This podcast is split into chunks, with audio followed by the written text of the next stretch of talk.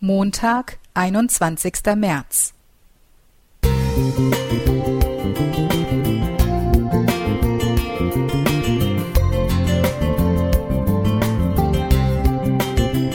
Ein kleiner Lichtblick für den Tag.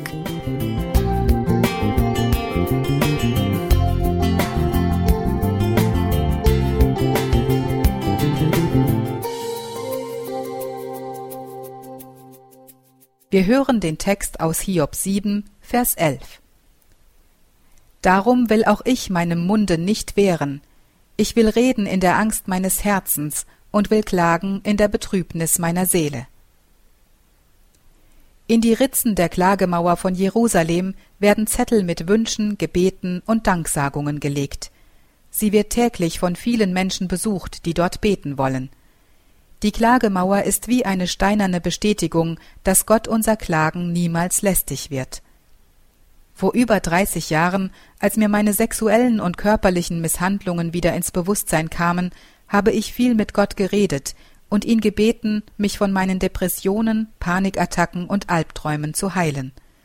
Doch recht bald stellte sich für mich die Frage, wie viel Klagen ist gut für mich? Gelingt es mir wirklich, mich damit von meiner Situation zu befreien? Oder habe ich währenddessen ein schlechtes Gewissen, das mir ein Stück Heilung, das die Klage ermöglichen könnte, versperrt? Ich hatte mich, nachdem ich Gott meine ganze Situation anvertraut hatte, freier gefühlt und erkannt, dass es viele Gründe gibt, dankbar zu sein und sich zu freuen. Wenn ich klage, dann überlasse ich Gott den Ausgang, da er weiß, was für mich das Beste ist. Ich sage, was meine Seele, was mein Herz bewegt, ich klage, um die schwere Last abzulegen, die mich bedrückt. Zum Beispiel so. Lieber Gott, es ist folgende Situation entstanden, die mich mutlos und hoffnungslos macht. Meine Albträume verfolgen mich in den Tag hinein. Du bist ein gnädiger und barmherziger Gott. Du möchtest, dass es mir gut geht. Ich weiß keinen Ausweg aus meiner Situation. Du hast sehr vielen Menschen auf dieser Erde geholfen. Du kannst auch mir helfen aber nicht so, wie ich es mir vorstelle, sondern wie es nach deiner Meinung für mich am besten ist. Ich übergebe die Sache in deine Hand und warte, was du daraus machen wirst. Klagen kann zu einem Segen werden, so habe ich es erlebt.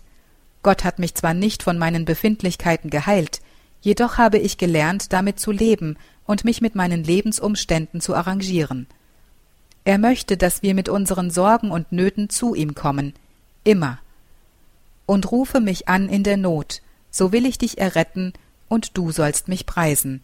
Psalm 50, Vers 15. Damaris Hope Musik